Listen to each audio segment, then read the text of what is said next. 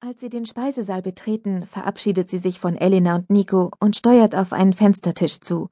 Manu hat ihr einen Platz freigehalten. Neben ihr sitzt ein schlachsiger Junge mit glatten Haaren. Hi, Julian, begrüßt Carlotta ihn. Good evening.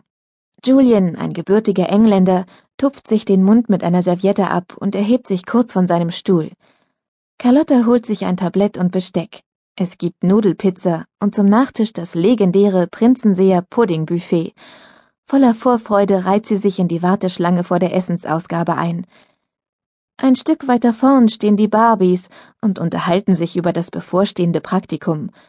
Carlotta schnappt auf, dass die drei gerne in einem Beauty-Salon arbeiten möchten, aber anscheinend hat das kleinstädtische Bieneburg so etwas Exklusives nicht zu bieten. Die Schlange bewegt sich ein Stück vorwärts. Carlotta kann sich ein Prusten nicht verkneifen. Dass sie die Barbies noch bis zum Abi ertragen muss, gehört zu den wenigen Dingen, auf die sie im Internat gut verzichten könnte. Wenigstens wohnen sie im Oberstufenhaus auf einem anderen Flur und in einem anderen Unterrichtsprofil sind sie auch.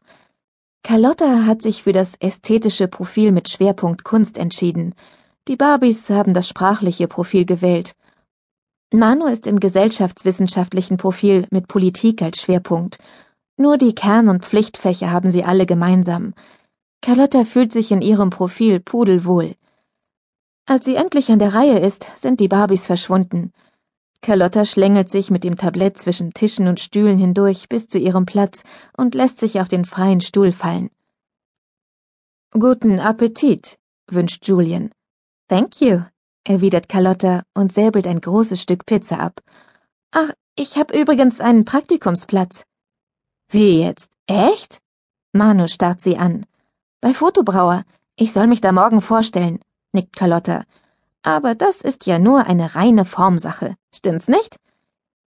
Ich hab auch einen Platz, verkündet Julian fröhlich. Manus Augenbrauen wandern fast bis zum Haaransatz. Wie bitte? Wo das denn? Fragt sie. Bei einem Herrenausstatter, wie ich dieses Wort liebe. Manu zeigt ihm einen Vogel. Carlotta grinst. Julians Gesicht nach zu urteilen, muss ein Laden mit edlen Anzügen, Oberhemden und Krawatten seinen Vorstellungen von einem Paradies auf Erden sehr nahe kommen. Herzlichen Glückwunsch, sagt sie und zwinkert Julian zu. Am nächsten Tag steht Carlotta in ihrem Zimmer und probt für das Vorstellungsgespräch.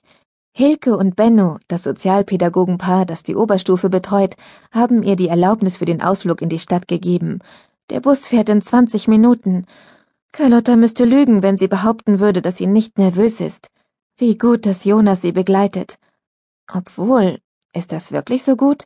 Sieht es nicht so aus, als würde sie sich alleine nicht trauen? Carlotta stöhnt auf.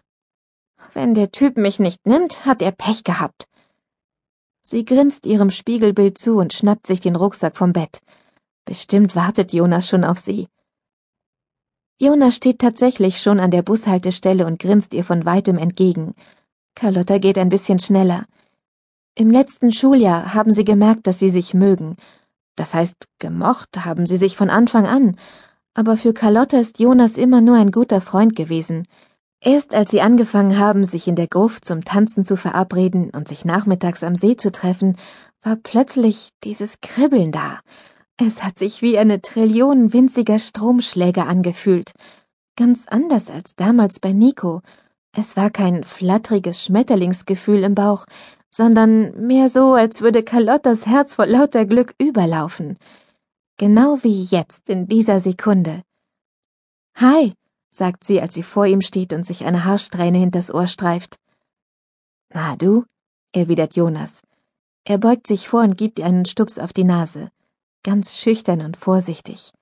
Carlotta lächelt. Du siehst hübsch aus, stellt Jonas fest. Danke. Carlotta versucht angestrengt nicht rot zu werden. Es gelingt ihr nur halb. Als der Bus kommt, lässt Jonas ihr den Vortritt. Carlotta schaut aus dem Fenster auf die vorüberziehende Landschaft. Bist du nervös? fragt Jonas. Und wie? gesteht Carlotta. Jonas nimmt ihre Hand. Herr Brauer ist total nett, meint er. Mach dir keine Sorgen, das wird schon schiefgehen. Er greift mit der freien Hand